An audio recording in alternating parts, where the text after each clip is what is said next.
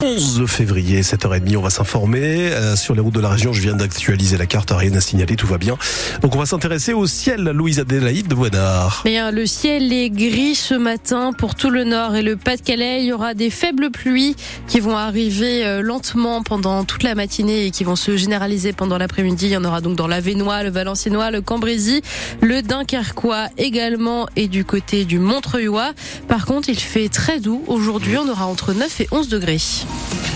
Les ouvriers calaisiens se sentent délaissés face à Dunkerque. ils étaient 300 hier réunis à l'appel de la CGT pour manifester leur désarroi. Dans leurs mains, des pancartes avec écrit Dunkerque rit, Calais pleure. Ces salariés, pour la plupart, pointent du doigt le déséquilibre entre Dunkerque qui va accueillir plusieurs usines et des milliers d'emplois dans les années à venir et Calais qui enchaîne les fermetures de postes et d'entreprises. Parmi les manifestants, des salariés de Prismian, le fabricant de fibres optiques qui a annoncé fin novembre son départ de Calais. Ce sont 80 emplois de plus qui disparaissent. Marc Le Prince était donc ouvrier à Prismian et se désole de voir la ville perdre toutes ses usines. C'est quand même inquiétant quand on voit Dunkerque qui arrive à attirer des entreprises. Nous, euh, Calais, je pense qu'il y a des atouts pour attirer les entreprises. Déjà la position géographique, euh, on est la porte de l'Europe, on a le tunnel, on a les ferries, on a les autoroutes, on est, idéalement placé, on est le carrefour de l'Europe et je comprends pas qu'on n'arrive pas à attirer des entreprises. Dunkerque arrive à attirer, pourquoi pas nous? Et puis ici, les gens de Calais, ils ont un savoir-faire. Il euh, n'y a pas de raison qu'on n'arrive pas à attirer des entreprises. là, ce qui va se passer, c'est que Calais, ça va être une cité de dortoir pour Dunkerque parce que les gens vont aller travailler à Dunkerque et Calais, alors ça devient quoi? Euh, on va pas dire qu'on va compter sur le tourisme, hein. c'est bien beau de faire une station balnéaire, mais Calais, euh, c'est pas la Côte d'Azur non plus. Hein. Un témoignage recueilli par Victor Costa Mounier. Une femme de 76 ans est décédée dans l'incendie de son appartement hier soir à Hénin-Beaumont. Elle habitait au-dessus d'un commerce de timbres. Aucun chômage technique n'est à prévoir pour le magasin. À Paris, 39 membres de l'ultra-droite ont été placés en garde à vue hier pour participation à un groupement en vue de commettre des violences et des dégradations. Parmi eux, une quinzaine de fichiers et des personnalités de l'extrême droite française, dont l'ancien chef du groupuscule les OAV dissous en janvier 2022 en Conseil des ministres. Les trois joyeuses de Dunkerque commencent aujourd'hui. Et oui, c'est le point d'orgue du carnaval de Dunkerque. Cette nuit, ils étaient déjà des milliers à participer à la nuit de l'Oncle Co. Mais là, c'est près de 100 000 carnavaleux qui sont attendus dans les rues de Dunkerque.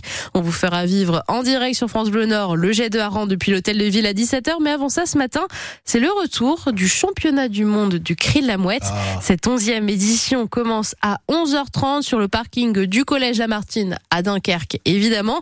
Et le titre de Captain Moumou est à prendre. Il faudra donc faire mieux que ça. Voilà, donc c'était le champion de l'année dernière, Captain Moumou. Et puis, pour la première fois cette année, il y aura un concours junior. Le championnat du monde du cri du grisard est ouvert aux 4-12 ans. Et lui, il aura lieu le 14 février. Ça s'est passé de justesse hein, pour les rugbymen français. Et ils ont gagné 20 à 16 face à l'Écosse hier pour la deuxième journée du tournoi des Six Nations. Mais c'était un petit peu un coup de chance, Vincent Pellegrini. Le 15 de France est passé par toutes les émotions hier à Murrayfield, jusqu'à ces très longues dernières minutes d'arbitrage vidéo qui se sont finalement conclu par la non-validation de l'essai écossais. Ce succès tricolore évite de sombrer dans la crise. Des Bleus qui ont su surmonter la sortie sur blessure de leur capitaine Grégory Aldrit en début de deuxième mi-temps, souligne l'ailier Louis Biel-Biarré. C'est sûr que de perdre Greg, c'est jamais facile. On connaît tous euh, son importance maintenant, d'autant plus depuis qu'il a le capitana. Mais non, je pense que c'est l'apport euh, des finisseurs. Le banc euh, très puissant qu'on avait les a vraiment mis à mal quand ils sont rentrés. Et notre force de caractère aussi de vouloir vraiment aller chercher ce match. Je pense que tout ça mis bout à bout, ça, fait qu'on qu réussit à gagner euh, aujourd'hui. Sans rendre hier une très belle copie, le 15 de France a montré sa capacité de réaction après la déroute subie face aux Irlandais. C'est ce que retient le troisième ligne Charles Olivon. Après une semaine qui était pas très fun, on va dire, hein, on s'est posé des questions, on s'est remis en question, même si tout n'est pas parfait, on a des secteurs où on pêche encore. Et eh bien on s'est accroché ensemble, on a été le chercher ensemble, donc euh, fier de ça. Les Bleus vont désormais disposer d'une petite semaine de repos avant d'entamer leur préparation pour leur troisième match dans ce tournoi. Ce sera dans 15 jours à Lille face à l'Italie. Ça se passera au stade Pierre-Mauroy de Villeneuve-d'Ascq. Il reste encore quelques places en catégorie 1 à 135 euros. En football, une victoire et une défaite en Ligue 1 hier pour nos nordistes, mais le score a été le même dans les deux cas, 3 à 1. Victoire de Lens donc face à Strasbourg. Les buts sont signés Wai, Pereira d'Acosta et Sotoka. Prochain match pour les 100 et or face à Fribourg pour les 16e de finale aller d'Europa League. Ça se passera jeudi soir. Défaite en revanche du LOSC face au PSG. Le Lillois avait pourtant ouvert le score.